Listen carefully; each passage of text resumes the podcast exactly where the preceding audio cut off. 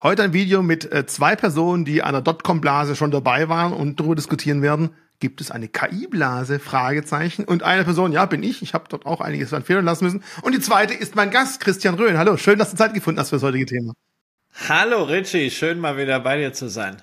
Wir haben jetzt gesagt, Mensch, lass uns doch zwei Videos drehen. Das zweite, werde ich am Ende des Videos verraten, was für einen Titel er hat und es kommt etwas später. Das erste soll sich einfach mal darum reden. Lass uns doch mal einen Blick in die Vergangenheit wagen. Mark Twain meint ja schon mal, ja, Geschichte wiederholt sich nicht, aber sie reimt sich. Und man könnte jetzt ja durchaus denken, hm, also wir hatten doch schon mal dieses, dieses Telefonthema, wo Telefon erstmal ganz heiß war und auf dem Telefonthema kam dann plötzlich Internet, ähnliche Technik benutzt das gleiche Kabel, man kann aber viel mehr und plötzlich ist der Markt, des, ja, der Internetanbieter, der Technik, der Software durch die Decke gegangen. Wir können nachher gleich mal ein bisschen auch über das Thema neue Markt und Dotcom-Blase sprechen. Dort gab es ja ganz verrückte neue Kennzahlen, die äh, die Cash-Burn-Ratio oder gerechnet, wie lange kann das Unternehmen noch bestehen bei der Rate an wie sie Geld verbrennen. Es gab aber auch damals schon Unternehmen, die gut Geld verdient haben und zum Beispiel wird das Cisco sein und die dann vielleicht auch Parallelen zum heutigen Nvidia-Phänomen aufweisen. Aber erstmal zum Thema Dotcom-Blase und Cashburn. Ich meine, so ganz so schlimm ist es ja zumindest bei den jetzigen Preistreiber der Indizes nicht, dass die rein am Geld verbrennen sind.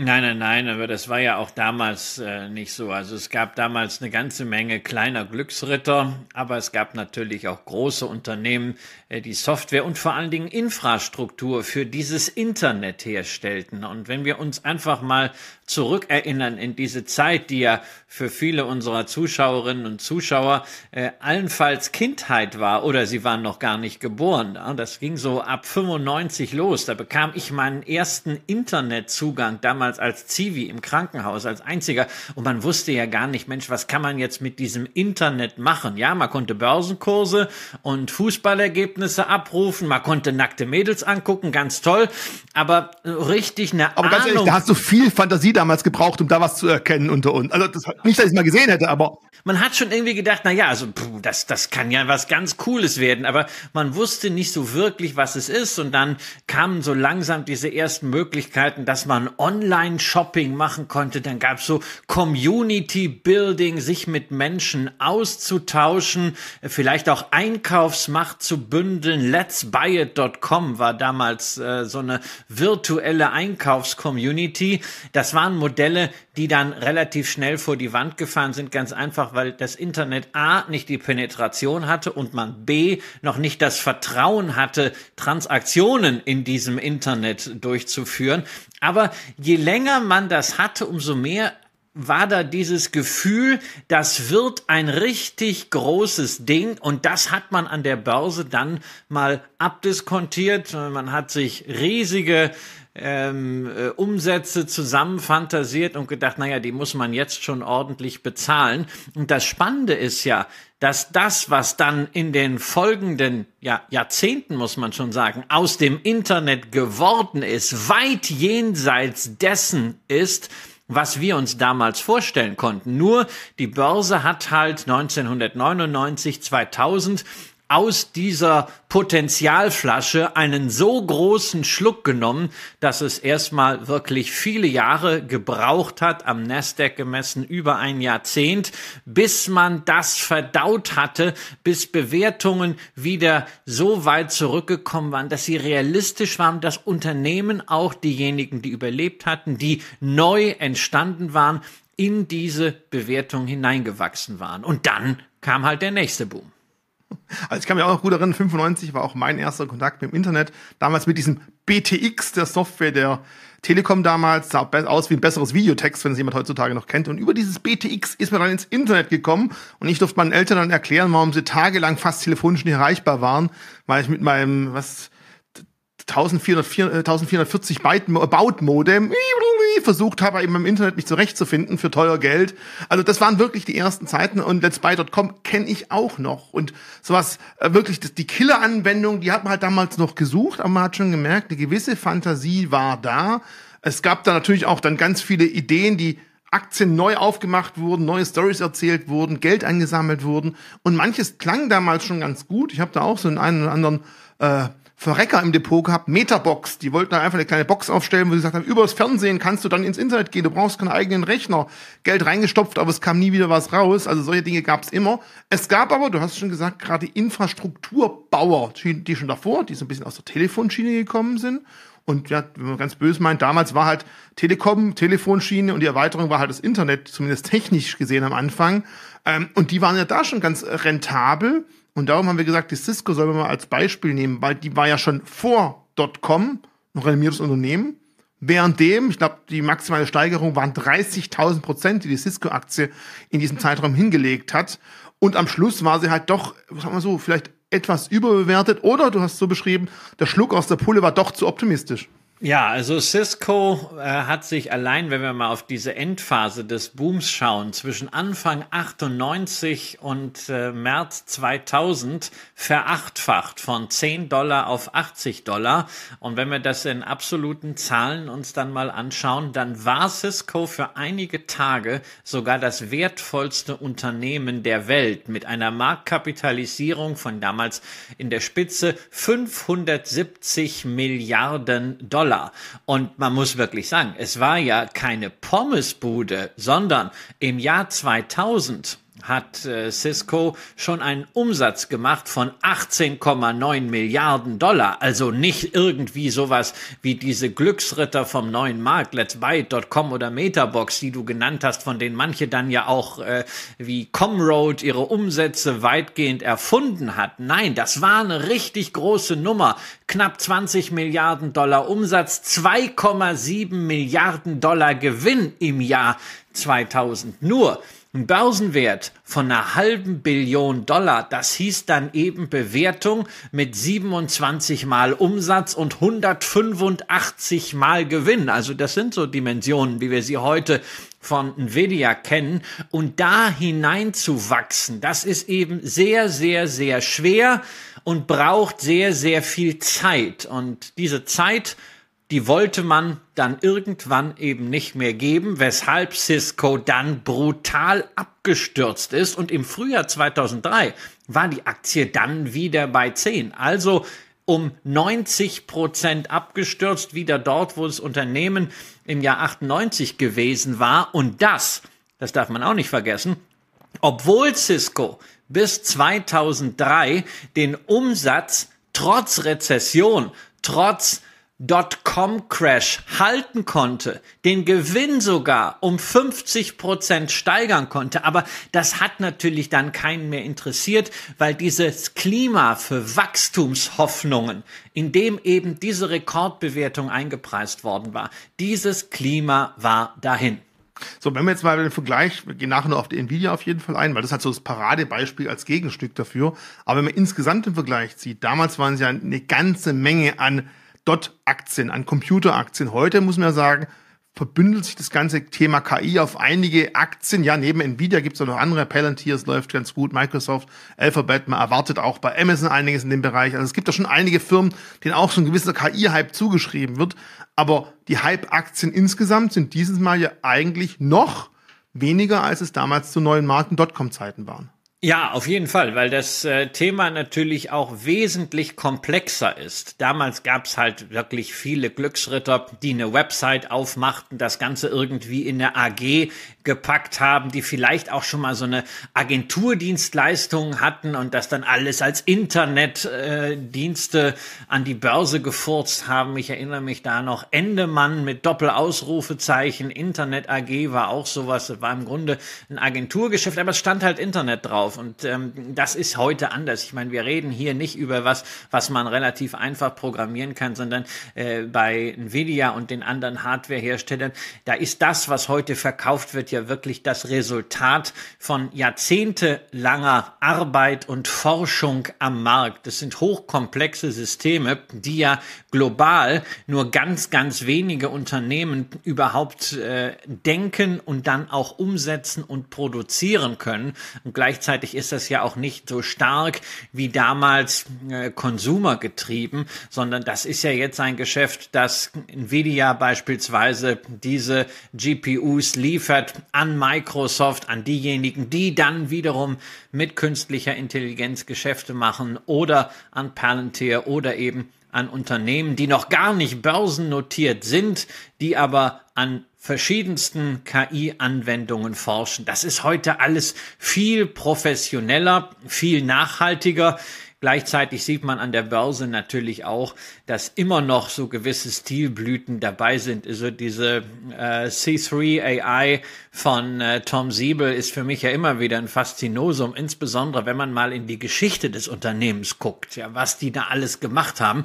Also Tom Siebel ist ja für uns auch noch ein Begriff. Der hat ja damals mit Siebel Systems auch einen der IT-Pioniere an die Börse gebracht, hat es dann verkauft und wollte dann mit äh, C3 äh, im Handel von Emissionsrechten tätig werden. Ja, daher kommt das C her, nämlich da ging es um äh, Dekarbonisierung im Kern mal. Dann war er im Internet of Things, ja, und irgendwann war es dann halt AI. Also das ist alles schon sehr, sehr zeitgeistig.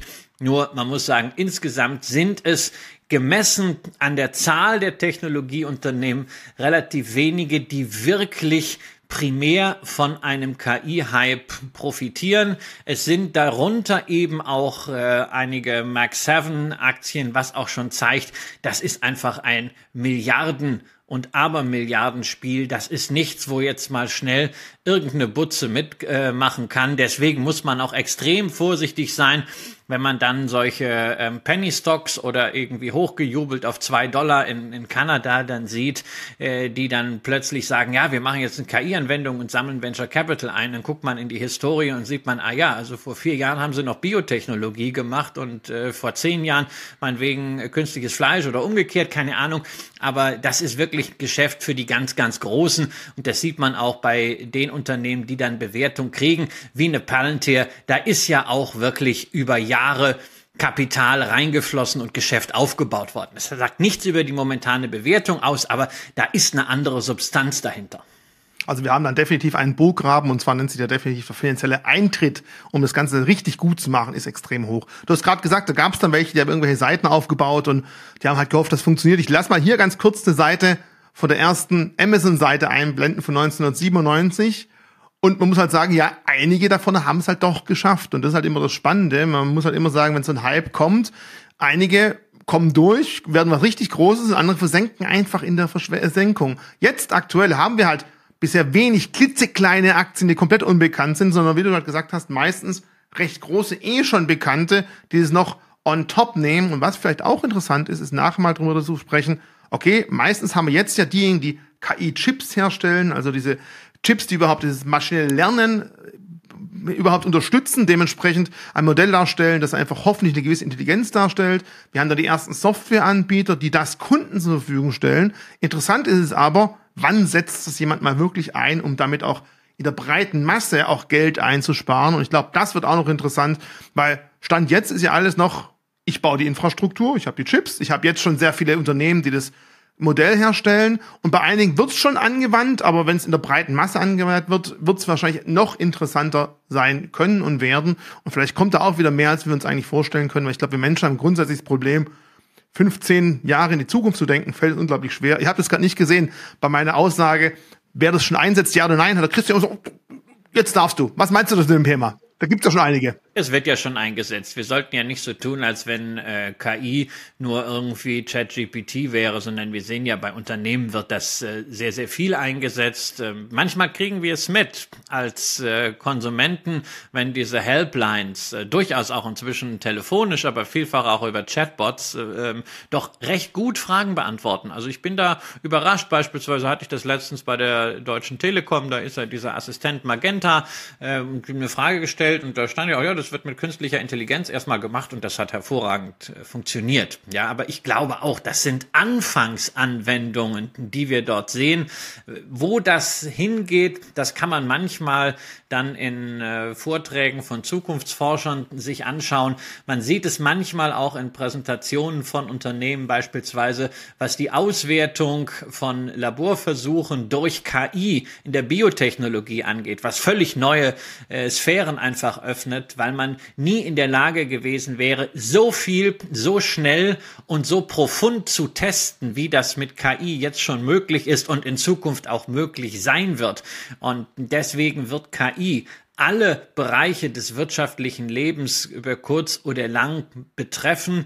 Vor allem im Sinne von Prozessoptimierung. Äh, das ist natürlich dann auch für mich als Aktionär mit einem diversifizierten Portfolio sehr, sehr schön, denn auch Unternehmen, beispielsweise in der Pharmaindustrie, im Lebensmittelbereich, in der Industrieproduktion, ja auch bei solchen Themen, äh, die uns sehr beschäftigen momentan leider, äh, wie Rüstung, Verteidigung, wird KI eine Rolle spielen, wird Produkte besser machen? Und natürlich auch die Unternehmen, die das konsequent einsetzen, zu besseren Prozessen und damit höheren Margen bringen.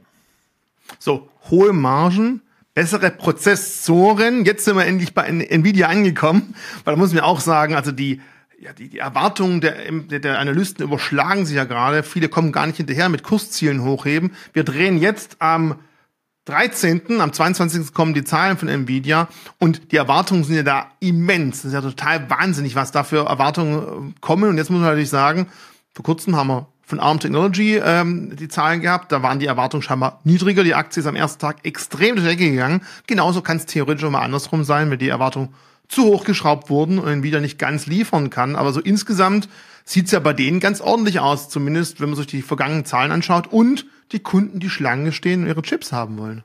Ja, ich meine, es ist ja extrem schwierig, diese Aktien dann zu bewerten, äh, weil es ist ja letztendlich wirklich dieses abdiskontierte Zukunftspotenzial.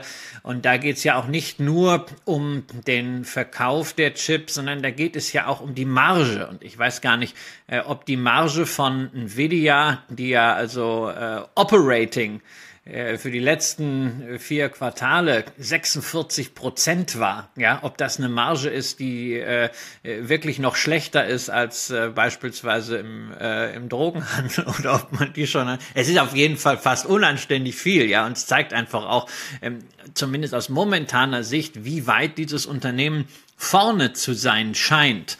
Nur wenn irgendwo so hohe Margen sind, dann haben wir ja häufig, nicht immer, aber häufig in der freien Wirtschaft die Situation, dass das auch andere Unternehmen anstachelt, da entsprechend zu forschen und Alternativprodukte anzubieten. Und natürlich kann sich diese gesamte KI-Industrie insbesondere auch solche Unternehmen wie Microsoft mit OpenAI hintendran, äh, das nicht auf Dauer bieten lassen, dass man so abhängig ist von einem exzellenten Hardware-Zulieferer, insbesondere wenn es dann um Skalierung geht. Und deswegen ist ja Sam Altman von OpenAI schon auf Tour, um Geld zu sammeln für eine neue Chip-Fabrikation, da wurden ja äh, Fantastilliarden in den Raum gestellt. Also bis zu sieben Billionen Dollar will er einsammeln, um wirklich massenbreit zu skalieren in der Chipproduktion. Das sind natürlich Gelder, ja, wenn überhaupt, dann kriegt man sie im Mittleren Osten. Deswegen war er bei den Saudis. Ähm, vielleicht sind auch diese Summen nicht so ganz äh, realistisch, die das Wall Street Journal da aus der Hand äh, in die Hand genommen hat. Aber es zeigt auf jeden Fall, da wird sehr, sehr viel Geld in den Chipsektor fließen und es werden Unternehmen ein Interesse daran haben, sich nicht auf Nvidia verlassen zu müssen, sondern weitere Unternehmen dieser Qualität im Zuliefererbereich aufzubauen. Und äh, viele werden ihre eigenen Chips machen. Also der ganze Markt ist, ist, ist in Bewegung. Da muss ich auch sagen, also ich sehe ja sowieso ein bisschen doof aus ne, in diesen Zeiten, weil ich eben keine Nvidia im Portfolio habe. Da war für mich nie so der, der Ansatz zu sagen, ja, ich verstehe jetzt, warum die besonders gut sind. Das verstehe ich aber bei keinem Halbleiterhersteller. Insofern habe ich die Aktie nicht. Aber ich habe immer gesagt, da werden sich auch einige Zuschauer bei Echtgeld TV oder bei äh, Leben mit Aktien dran erinnern. Äh, Digitalisierung in all ihren Aspekten wird nicht funktionieren ohne Halbleiter. Deswegen Halbleiteraktien gehören ins Portfolio. Die Frage ist dann immer wie. Man hat ja schon im Nasdaq 100 ne, nicht nur mit Nvidia, sondern beispielsweise auch mit einer Broadcom, die man ja eigentlich schon plus eins zu den Mac 7 dazu rechnen muss. Da hat man Halbleiterhersteller. Ich habe den Van Eck Semiconductor relativ kurz, seit er äh, ähm, auf den Markt gekommen ist, das erste Mal gekauft und dann immer wieder aufgestockt. Äh, auch das ist ein schönes Investment. Ja, da macht man jetzt nicht diese äh, immensen äh, Gewinne, die man mit äh, Nvidia selber oder mit Smart Microcomputer oder was auch immer machen konnte. Aber es ist trotzdem eine sehr, sehr ordentliche Performance und äh, es zeigt einfach, dieses Thema braucht man im Portfolio. Also wenn wir jetzt schon die Hosen runterlassen, ich bin in Nvidia investiert und ich muss zugeben, bis seit 2019 habe ich die Aktie im Blick gehabt aber halt leider nur im Blick. Und ich bin immer wieder hergerannt und gedacht, nee, das ist, noch, ist mir noch zu teuer, da warte ich noch so ein bisschen. KI war noch nicht ganz so weit. Nichtsdestotrotz gab es schon die ersten Supercomputer, die auf Nvidia aufgebaut haben.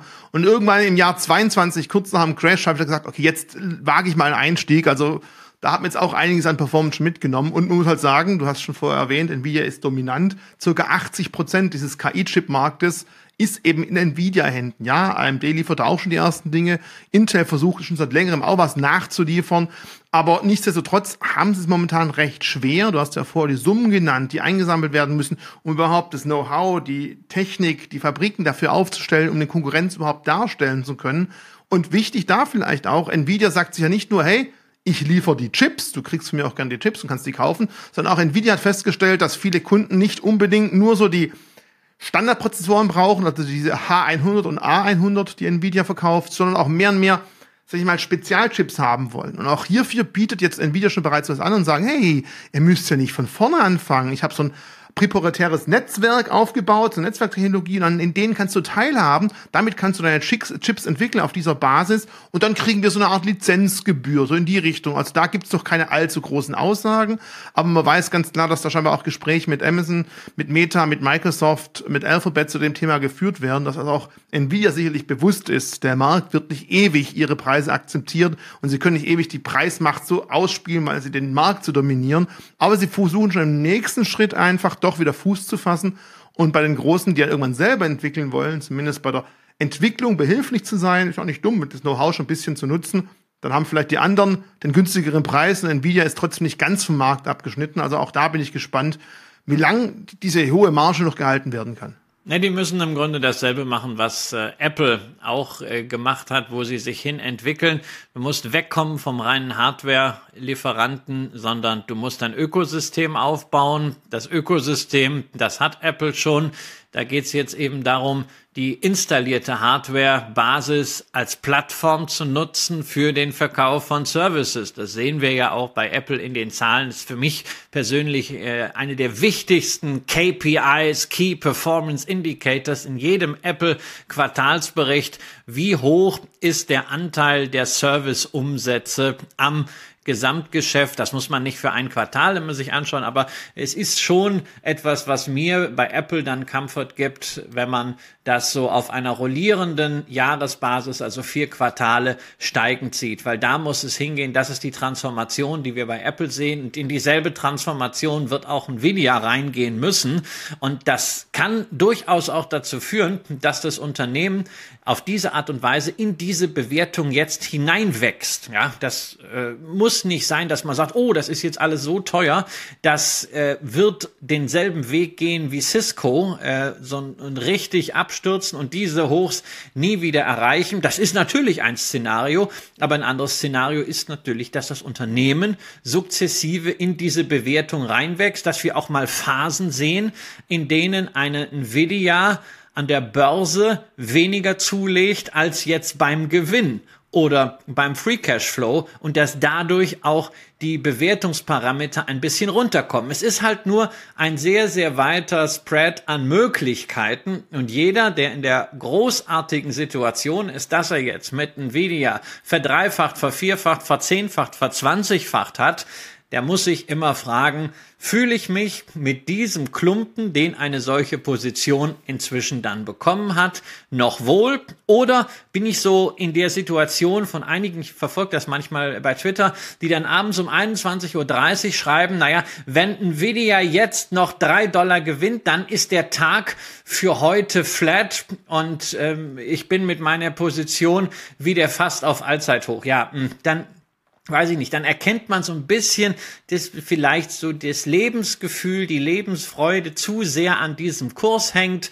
Wenn man 30 Mal am Tag nachschaut, wo steht denn Nvidia und schon morgens, dann wo ist denn jetzt die Vorbörse in Amerika und geht's heute wieder rauf, auch wenn man gar nicht handeln will dann ist es vielleicht ein Indiz dafür, dass man sagt, hey, komm, ich nehme da mal ein bisschen was raus und verteile das ein bisschen. Wenn man es unbedingt bei Halbleitern weiter haben will, dann wäre ein Halbleiter-ETF eine Möglichkeit. Man kann es aber auch einfach mal äh, in andere Bereiche streuen. Es gibt ja auch noch Unternehmen, die einfach auf der Infrastrukturseite, auf der Beratungsseite im KI-Sektor aktiv sind und die deutlich günstiger bewertet sind. Ja, eine Accenture äh, ist bei allen Beratungsprojekten, die irgendwie im Hochtechnologiebereich auch forschungsintensiv sind, äh, immer eine der Adressen, die man sich anschauen kann können natürlich nicht die Margen wie eine Nvidia äh, zeigen. Oder auch für diejenigen, die es gerne mal ein bisschen verwegener wollen, eine IBM wird ja auch wieder entdeckt, ja, für uns Ältere, ja mal ursprünglich ja, mit äh, Big Blue der KI äh, Verheißungswert überhaupt. Ja, also äh, das war das erste Mal, äh, dass ich überhaupt etwas von künstlicher Intelligenz gehört habe, als damals dieser IBM-Computer den amtierenden Schachweltmeister geschlagen hat. Künstlich, da haben wir diese Verheißung. Wow, was können Maschinen? Ja, die waren ganz vorn dabei. Die haben Watson dann gehabt, der Jeopardy. Ich glaube vor vor zehn Jahren, 2013, 2014, Jeopardy in den USA gewonnen hat. Eine Maschine gewinnt dieses Quiz, ähm, wo es ja auch um Spontanität und um diesen wirklichen Wissensschatz angeht, das zu interpretieren, diese Fragen. Großartige Geschichte. Ähm, die haben dann wirklich sich extrem verzettelt. Sie haben diesen First Mover Advantage überhaupt nicht ausgespielt auf der Softwareseite, aber sie haben natürlich den Vorteil, sie haben Kundenbeziehungen. Sie sind, glaube ich, bei drei Viertel aller Fortune 500 Unternehmen drin. Das heißt, die haben das, was ja auch für den Einsatz von technologischen Systemen Betriebssystem wahnsinnig wichtig ist, gerade auf der Softwareseite. Sie haben das Vertrauen der besten Kunden. Sie sind einfach nicht irgendein Startup, was jetzt neu anfängt, sondern sie sind schon drin. Sie müssen auch jetzt nicht anfangen mit dem Vertrieb, sondern sie haben schon den Fuß in der Tür. Ich will jetzt nicht das Fass aufmachen nach dem Motto, ja, überlegt mal, wenn IBM dasselbe bevorsteht wie Microsoft, die ja auch einfach langweilig waren, die man vor 15 Jahren als Dino verschrien hat und die dann, und das hat ja Nadella, diese zweite Blüte, diese großartige Renaissance bis zum wertvollsten Unternehmen der westlichen Welt geschaffen haben.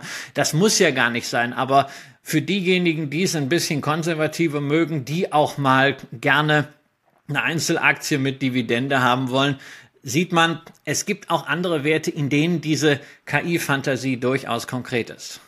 Vielleicht ganz wichtig, zum einen, wir haben jetzt Einzelaktien angesprochen, natürlich wie immer, keine Beratung, keine Empfehlung, aber ein bisschen Material außenrum müssen wir halt einfach erzählen, sonst ist das Ganze stinke langweilig. Äh, zum einen Punkt. Zum zweiten Punkt vielleicht wichtig, ähm, IBM hat Ende 23 bekannt gegeben, dass sie Nordpool, also einen eigenen KI-Chipsatz entwickeln wollen, der scheinbar die fünffache Rechenleistung von Nvidia H100 haben soll. Die haben früher schon Chips entwickelt, also die hatten sowas schon mal auf der Palette. Sie sind jetzt dabei, sowas auch zu versuchen und da vielleicht auch Fuß zu fassen. Du hast recht, vielleicht ist es so ein totgesagter Gigant, der durchaus auch mal durchstarten könnte, wer weiß denn. Zum anderen, du hast gerade angesprochen, wer sich mit 400 Prozent, 500 Prozent im Portfolio einfach vielleicht nicht richtig wohlfühlt. Genau zu dem Thema werde ich ähm, nächste Woche mit Tim Schäfer ein Video drehen zum Thema Tim 400 Prozent und jetzt. Also wie kann man sich verhalten? Was sollte man dann tun? Weil nicht jeder kennt das Luxusproblem, dass man schon immer solche Perlen im Depot hat und sagt, ach, weiß nicht wie ich damit umgehen soll. Freue dich auf das Video. Und zu guter Letzt zu dem Thema Nvidia wird vielleicht mal zu einer Art, ja, ja, Lizenzentwickler. Ich habe vorher ARMT angesprochen. Das ist ein Prozessor. Jeder Handychip fast hat diesen, diese Technologie im Hintergrund drin. Die ganzen Mac-Produkte ähm, basieren gerade auf diesen Chips, also nicht auf den Chips, sondern auf der Technologie. Die haben also die künstliche, die haben die, die Hoheit über die Entwicklung, wie der Chip funktionieren soll und lassen dann andere fertigen und kriegen dafür Lizenzgebühren. Also in Smart TVs, in irgendwelchen Cloud-Computing-Systemen, in Handys natürlich, aber auch in Autos und zum Teil auch schon in ersten KI-Chips. Ist das drin? Die bauen nicht selber, die entwickeln nur. Und wie gesagt, auch die Möglichkeit hätte Nvidia irgendwann mal auch zu tun. Also auch das ist spannend.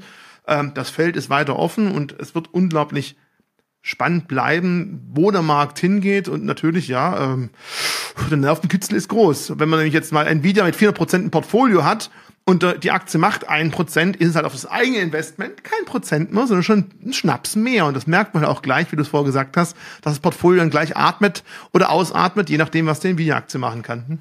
Ja, das, äh, da muss man halt selber gucken, äh, wie ist da die Risikotragfähigkeit. Und es kann auch durchaus nicht schaden, sich als Warnung, als Mahnmal durchaus Charts anzuschauen, die eben 25 Jahre alt sind.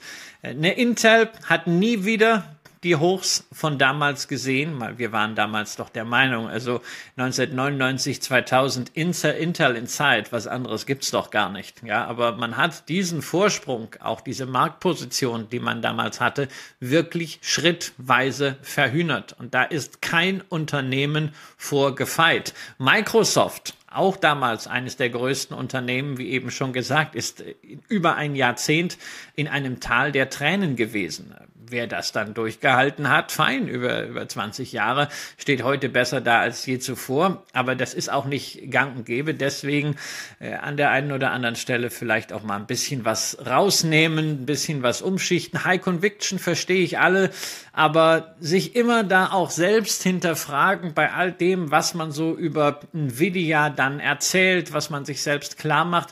Ist das wirklich etwas, was man selber durchdrungen hat oder betet man halt einfach nur das nach, was man irgendwo gelesen hat und was ganz gut in den eigenen Investment Case passt? Also grundsätzlich immer auch die Gegenposition dazu einzunehmen, sich zu hinterfragen, den Investment Case zu hinterfragen. Und für diejenigen, die sagen, puh, also Nvidia, das ist ja ganz toll, aber ich verstehe das einfach nicht mit diesen ganzen Chips und dann ultra dünn und diese ganzen Fachbegriffe, auch was du da eben mit äh, alles so erzählt hast, ja, dann muss ich sagen, mein Gott, das ist ja auch nicht schlimm. Also entweder sagt ja Digitalisierung, Halbleiter, Halbleiter-ETF ist da eine Möglichkeit, aber auch bitte eins da nicht vergessen. Digitalisierung wird dafür sorgen, dass strukturell die Nachfrage nach Halbleitern steigt, aber dieser grundsätzliche Schweinezyklus der Halbleiterindustrie, der wird sich dadurch nicht ändern. Es wird auch in den nächsten fünf, sechs Jahren immer wieder Löcher geben, wo mal einfach die Nachfrage äh, temporär dann sinken wird, wo Preise sinken, wo Margen sinken, wo neue Wettbewerber reinkommen. Äh, die Schwankungen da sind erheblich, also auch ein schönes Thema gerade aufgrund der Langfristigkeit, um das mit dem Sparplan zu machen. Oder wer sagt, boah, ich, ich will doch gar nicht so viel und noch Fonds und ich habe doch ein MSCI World. Dann muss ich sagen, hey, ist doch geil. Ja, denn wenn KI wirklich dafür sorgt, dass Unternehmen neue Geschäftsfelder besetzen können, dass sie ihr bestehendes Geschäft profitabler, prozessoptimierter umsetzen können, dass sie höhere Margen haben werden, dass sie mehr Gewinn machen, dann wird das natürlich auch auf die Aktienkurse durchschlagen. Und genau daran seid ihr ja beteiligt mit einem MSCI World oder FTSE All World ETF, breit diversifiziert. Ja, ihr habt dann nicht die Spitzenperformance, aber ihr habt auch nicht das Risiko, dass wirklich ein Unternehmen, was man heute vielleicht als marktführend ansieht, wo man heute das volle Potenzial der Zukunft einpreist, die nächsten zehn Jahre bereits als rosa-rot abdiskontiert heute bezahlt, dass dieses Unternehmen dann doch nicht liefern kann. Dass es vielleicht am Ende nur eines von vielen guten Unternehmen wird. So wie beispielsweise Cisco. Cisco macht ja nach wie vor ordentlich Umsatz. Cisco macht gigantische Free Cash Flows. Cisco hat keinerlei Schulden, aber Cisco hat halt nicht mehr die Story, die eine Bewertung aus Sicht der Börse momentan rechtfertigt. Nicht mal mehr mit einem 20-fachen KGV. Vielleicht ändert sich das irgendwann auch mal, vielleicht bleibt es aber so und vielleicht sind Werte, die wir heute ultra hypig finden, irgendwann genauso in der Situation wie Cisco. Die gehen nicht pleite, sondern die existieren hochprofitabel weiter, aber sie stimulieren eben nicht mehr die Fantasie der Börse. Du hast jetzt wunderbar die Überleitung zum Schluss gebracht, weil ich habe ja vorher schon gesagt, wir drehen gleich ein zweites Video. Das kommt später. Du hast angesprochen, guckt euch mal Charts von Aktien von vor 25 Jahren an und was ähnliches werden wir machen. Also wer ein Foto von Christian von vor 25 Jahren und vielleicht auch von mir in jungen, wilden Jahren als beim neuen Markt unterwegs sehen will, abonniert das Ganze hier, dass es nicht verpasst, weil das Video, was ich gleich mit ihm drehe und das in den nächsten Wochen live geht, ist einfach, was würde denn Herr Röhl gerne seinem jungen Ich zu neuen Markt, zu Dotcom-Zeiten sagen? Also nicht, welche Aktie sollst du kaufen und welche nicht, sondern welches Mindset wäre damals schon nötig gewesen? Welche Fehler sollte man vielleicht vermeiden, die damals dort eingegangen wurden? Ja, Gier frisst Hirn, das war immer halt am Anfang häufig der Fall, also bei mir zumindest. Da wollen wir gerne mal darüber sprechen, einfach welche Fehler, welche Geschichten aus den neuen Marktzeiten, aus Dotcom-Zeiten haben wir erlebt? Was würden wir gerne einfach vermeiden? Und da möchten wir darüber sprechen und vielleicht euch auch, ja, nicht jeden Fehler nachmachen lassen, den wir damals getan haben. Ich freue mich da aufs zweite Gespräch und vor allem, die Fotos sind echt lustig. Das ist einfach verrückt. Die Zeit geht an uns nicht spurlos vorbei. an der natürlich viel. Also ich habe schon die grauen Haare im Bart, aber es wird ein schönes zweites Gespräch. Ich freue mich auf gleich. Und dann erstmal für das Video. Schönen Tag noch zusammen. Ciao.